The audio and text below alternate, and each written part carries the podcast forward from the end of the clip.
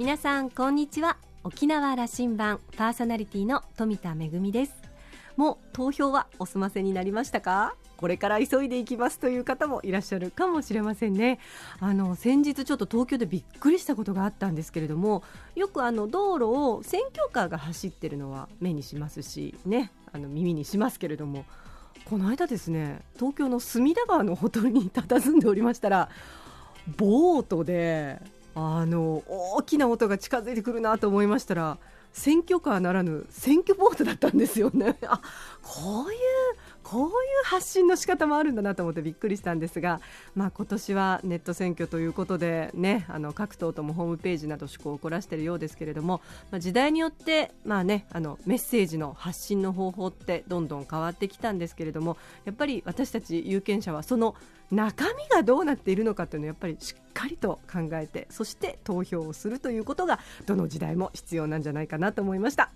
さあ沖縄羅針盤今日も5時までお届けいたします。どうぞお付き合いください。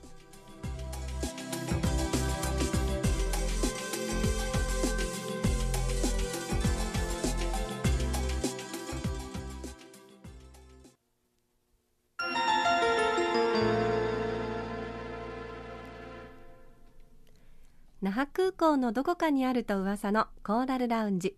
今週は遊園地ホテル南城総支配人兼東南植物楽園観光統括ジェネラルマネージャーの久山忍さんとラウンジ常連客で沖縄大学地域研究所特別研究員の島田克也さんとのおしゃべりです。久山さんは那覇市の出身。復帰っ子世代で県産品の販売促進の企画事業や大手ホテルのマーケティング部門を担当後現在は遊園地ホテル南城の総支配人を務めています。今回親会社が東南植物楽園の経営権を獲得したことから観光部の統括責任者も兼務することになったそうで持ち前の明るさや積極的な営業姿勢が島田さんとのやり取りに表れていますよ。それでは早速お二人のおしゃべりを聞いてみましょう。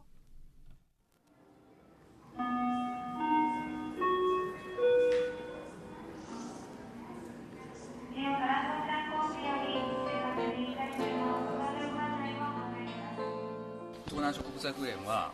100万人人が入る時期だったんですよね。あったんですねはい。人気ので日本人からすると、はい、その亜熱帯の地域で、はい、これだけの植物園が日本国内にあると、はい、だからもう最高のコンテンツだったはずだから、はい、楽しんでくれてたわけですよね。そうなんですよ。はい。まああの国内で言えばあの屋外のこれだけの植物園を持っている規模というのは、まあ、全部であの4万5000坪ありますからあの日本一で、えー、ある植物園というのはもう間違いないですね。今でもあの、はい、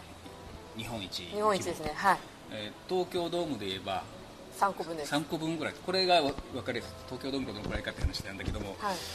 あのラジオ聞いてる人は行ったことある人の方が多いはずですから、はい、イメージできると思う。あのそれが再開して、どんな表現してます？あの再オープン。またあの時の東南植物楽園をイメージしていいんですよね。そうですね。もうよみがえりっていうのが私たちのコンセプトメインコンセプトでありますのでもうよみがえり復活まあ、そういうイメージを持っていただければ一番近いかなと思います、うん、全部でですね1300種類以上のあの植物が点在しますのでであの海外の植物もあの本当に多くあってであのまああのこの東南植物楽園をあのまあ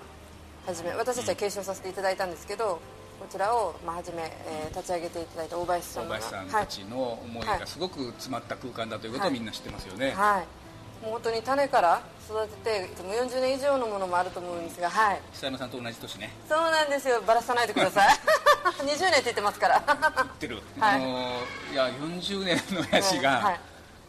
てで僕ら心配してたんです。その2年ちょっと閉館というか、はい、閉じてたでしょ、はい、あの植物たちどうしたかなと。それから、はい、うん、それからあのあそこに池にいた鯉たちがどうしてるかなと、はい、でこの間オープンした時にも訪ねたら、みんな元気でいた。元気でいますね。やっぱりあのその2年半？2年近くこの閉園している間にぱりあのスタッフをですねあのメンテナンスできるスタッフを数名残してですね、うん、あのしっかりそのこの楽園のあの整備をされていたっていうところは大きかったんじゃないですかね。2年間メンテナンス、はい、ややっぱ綺麗ですよ。そのまんま、うん、そのまんま。であのどうです？オープンして植物たちも、はい、またあの人と触れ合う機会になって喜んでる感じがあるんだけども。はい。もうそうですね。まああの生き生きしますよね。あのまずなんだろうすごくあの初め閉園してあの初めてですね。あの東南植物楽園にその閉園後にですね私足入れた時は、うん、まあ正直植物ちょっとしなっててもう相当こうなんですかね雑草がもう生え渡っててまあちょっと見るに耐えないのかななんて、うん、うん、みんな心配してたはい、うん、そしたらもう草はきれいに刈られていますしあの植物たちが本当にですね堂々とこう立派にこうそびえ立っているというもうそのイメージがすごく今でも印象に残ってますね。でこれからあの新たにスタートする植物園東南植物楽園、あのコンセプトが4つ？はい。うん1つ、ね、安らぎ。それから、えー、よ学び。学び。楽しみ。楽しみ。混じり合い。混じり合い。はい。で、まあ、命のよみがえりというところですね、うん、はい。安らぎというところはやはりあのもう本当にこの植物園に来ていただいた方皆様があのそのまま五感で感じていただけるようなその、まあ、心に響くこのでその空間ですね。それを持って安らいでいただくという場所のこう提供ができればなというふうに思ってます。で学びに関しては私どもあの同じグループ内に実はあのペアレというさまざまなあの講座を設けている施設がございましてでそこで、えーまあ、いろいろこのヨガであったりあの気候であったりまたはその音楽を奏でるというところで、えー、三振とかギターとかもう本当にたくさんのもう何百というあの種類の講座があるんですがそういったところを、まあ、ここで、えー、将来的に、えー、体験をしていただきながらあの講座とその植物園の融合というところを、えー、やっていきたいと思っています。であと楽しみなんですが楽しみはこの植物園の中でですね、まあ、学園あの学芸員というチームがいましてえ主に植栽と動物の、え担当をしているチームがいます。でそのチームによるそのあのミニ講座というかミニ体験講座があってであのこの園内にはその、えー、牛さんのですね、うん、あのこの見た。はい、今真っ白いんですよね。そうなんですよ、ね、はい。その白いあの牛さんがたくさんいるんですけどそこでカウアートというこのもうお子様たちにですねもう好き放題もう感性豊かにですねもうペンキをもう好きな色を使ってですねこのもう牛さんの色をこう染めていただくと。いうそういったあの体験をはじめですねさまざまな、まあ、今今後のイベントとしてはあの7月27日からはあの夏休みなので昆虫体験であったり昆虫のですねちょっと学習体験、うん、えー、とかそういったところも、えー、取り組んでいき、えー、またちょうど今の時期なんですけど、えー、7月、えー、また8月のちょうど、まあ、半ば頃までは今あの東南植物楽園の水上楽園という、えー、そのエリアの中の奥の方にですね、まあ、ハスエリアがあってハス池があるんですがそこにもう本当にたくさんのですねハスが咲いています。でそのハスっていうのが実はあの朝しか咲かないんですね。で朝もう本当に早朝しか咲かないのででそれもすごい大きいんですよ。どれぐらいかな？20, 20センチぐらいはあるんです、ね、記憶にあります、はい、そこはねあの池は蓮でしたから、はいうん、その花がですねパカッていう音をして開くんですよ。その瞬間を見たくてお客様が早朝からいらっしゃると。もう数十名のお客様が本当にオープンと同時にですねあのお越しいただいて。目的はっきりしてるんだ。はい、うん。まあ、また涼しいうちにということもあるでしょうしね。そうですね。はい。この東南植物楽園がもともとできて私たちの、えー、私たちの世代が子供の時、まあ、私の親の世代が今ちょうどまあ70前ぐらいなんですけどそのぐらいの方たちがこう一緒に連れてきた場所ででその私たち世代が今度はお子様を産みますね。でお子様で家庭を持ってると。でそういったその世代123とこの3世代が、えー、思い出まず母親があのご両親たちはあの思い出を持ってここにお越しいただく。でその私たち世代がさらにその懐かしい記憶をたどりながらここに来ていただく。でその思いが詰まったものを継承するためにまたお子様を連れてくる、はい、そういった形の3世代。そこにあの混じり合いというコンセプトがかぶってくるわけですね、はい、そうですね。でまたそれだけじゃなくてあの、まあ、今回私どもの方で取り組んでいるのがあの、まあ、県内国内のお客様に限らずですね海外からのお客様の誘致もしっかりやっていきたいと思っていて、まああのそのえー、海外のお客様今日もあの中国からのお客様があのお越しになっているんですが、えー、そういうさまざまなあの諸外国のお客様がこの日本を代表する、特に日本一のこの植物園を見に来ていただけるというところでのグローバル的な混じり合いも含めています。はい、あのそして、えー、7月オープンで,、はい、で10月にレストランのオープンですか？はい。10月1日から、えー、レストランのオープン。はある意味、はい、また次のバージョンのグランドオープン的なことが控えているだろうと思うんですけど、はい、あの78空と、はい、暑い中の、はい。まあ、これもいいんですよ植物園の,、そのあのその多分夜を楽しむとか、あのライトアップなんかもあるんですよね、あります。で秋からのまたプランを聞きたいあのレストラン僕いつも行ってたから、あの時から。あそうですか、はい。えーと、レストランはですね、まあ、あの10月から10月1日からオープンなんですが、えー、本当にガラス張りのですね、あのそこに何ですかあのその空間をそのレストランの中からもその植物をこう鑑賞していただきながらあの位置的にもですねライトアップはそのレストランから全部見えるような形で、えー、設置をしていきます。あのねやっぱ東南植物楽園は、はい、地元のその沖縄市にとっての宝物であったわけですし、はい、それからそれも沖縄全体の,、あの大事な場所だった、それをあの復活させて、より発展させていくと、はい、ちょっと責任感じてますでしょう？だいぶ、うん。はい、いやこれは ぜひ大成功させてほしいと思ってるんで、はい、ちょっと、はい。うん、最後にみんなやっぱね県民に来てもらおうよ最初。そうですね。もう本当に沖縄やっぱりあの地元の方に支えられて、やっぱりあの存在する施設というところはもう一番目指しているところなので、本当に県民の皆様に来ていただいて、えー、でなおかつ国内のお客様、えー、海外のお客様にも利用していただけるそういったところにしていきたいなとは思っています。あの親子連れで孫連れで、はい、3世代で来てほしい。来てほしいですね。もう本当にはい。北山さんこれからあの日本中飛び回って営業するんでしょう。はい気をつけて行ってきてください。今日はどちらへ？もう東京と。東京と、えーまあ、大阪あたり行ってきましょうかね。はい、はい、あの気をつけて。じゃああの応援してますので、はい、えー、ぜひ発展させていきましょう。はい。はいありがとうございます。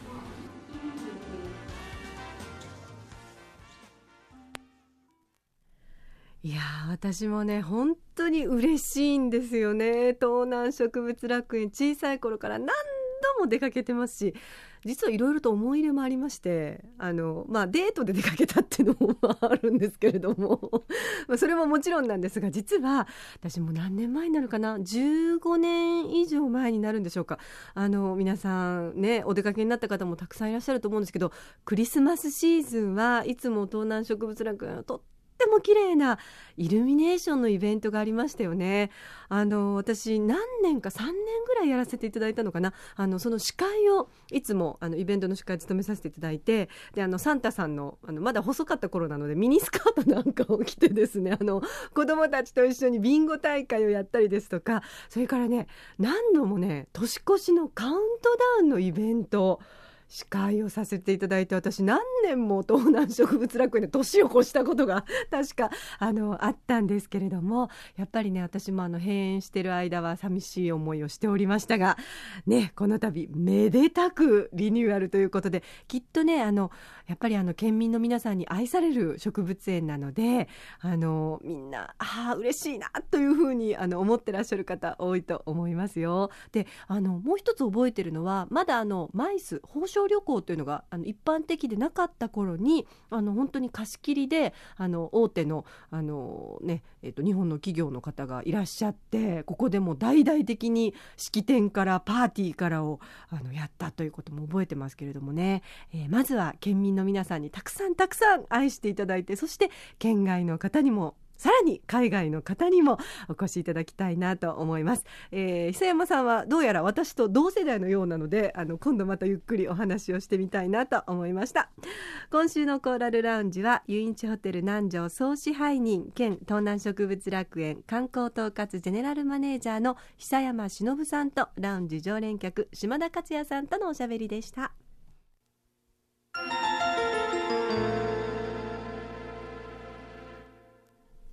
めぐみのあしゃぎだよりのコーナーです。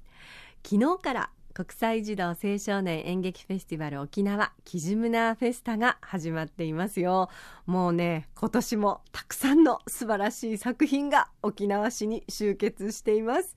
えー、まあ例年ですと私もね自分の演出作品があったりするんですが今年はないのであの通訳チームに借り出されておりまして まあプラスあのいろんな式典とか、まあ、パーティーなんかがあるのでそこの司会をさせていただいたりしてるんですけれどもね。でもあのいらっしゃる皆さんがあの言ってくださるのがとても嬉しいのが本当にキジムナーフェスタはあったかくてあの何度でも訪れたくなるフェスティバルですということを言ってくださるアーティストの方とかそれから演劇の関係者の方がたくさんいらっしゃってとっても嬉しいなと思っています。であの本当に今年初めての方もそれからもう何度もキジムナーフェスタにお越しいただいているアーティストの皆さんもなんかすぐ仲良くなっちゃうのがキジムナーフェスタだなという感じで期間中はまあ劇場はもちろんなんですけれども、まあ、たくさんのあのの作品数がありますのであの例えばね普段はあの劇場じゃないところもあの仮設の劇場にしてこのキジムナーフェスタの期間中だけ、えー、作品の上演があると。であの作品だけではなくて街中でこうパフォーマンスがあったりですとかそれからワークショップがあったり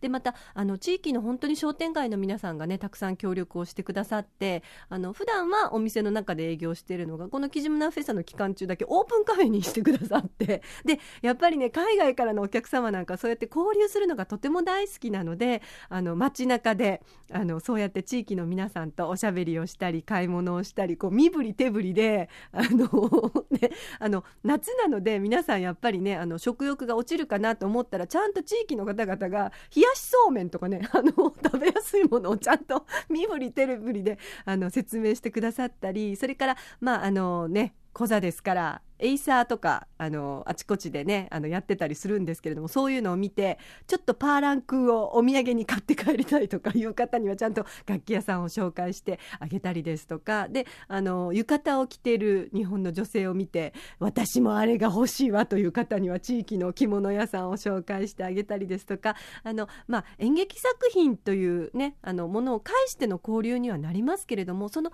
以外でこうしていろんな文化の交流があるのは楽しいなというふうに思っています、えー、28日日曜日来週の日曜日までの、えー、作品でたくさんの、えー、作品とそれからあのいろんなシンポジウムもありますので、えー、ぜひあのいろんな方に来ていただきたいなと思います、えー、日本国内それから世界にも、えー、こうした児童演劇のフェスティバルっていうのはあるんですけれどもキジムナフェスト本当にちっちゃなあの0歳児から楽しめるという作品もありますしお子さんと一緒に、えー、家族で楽しめる作品がたくさんありますのでぜひキジムナーフェスタに遊びに来てください。であの私もですねあのスタッフという札を下げてで通訳をしている時はねピンクの T シャツを着て 歩いてますのでもし見かけたらぜひあのお声かけいただければなと思っております、えー、講座キジムナーフェスタでお待ちしております。めぐみのあしゃぎだよりのコーナーでした。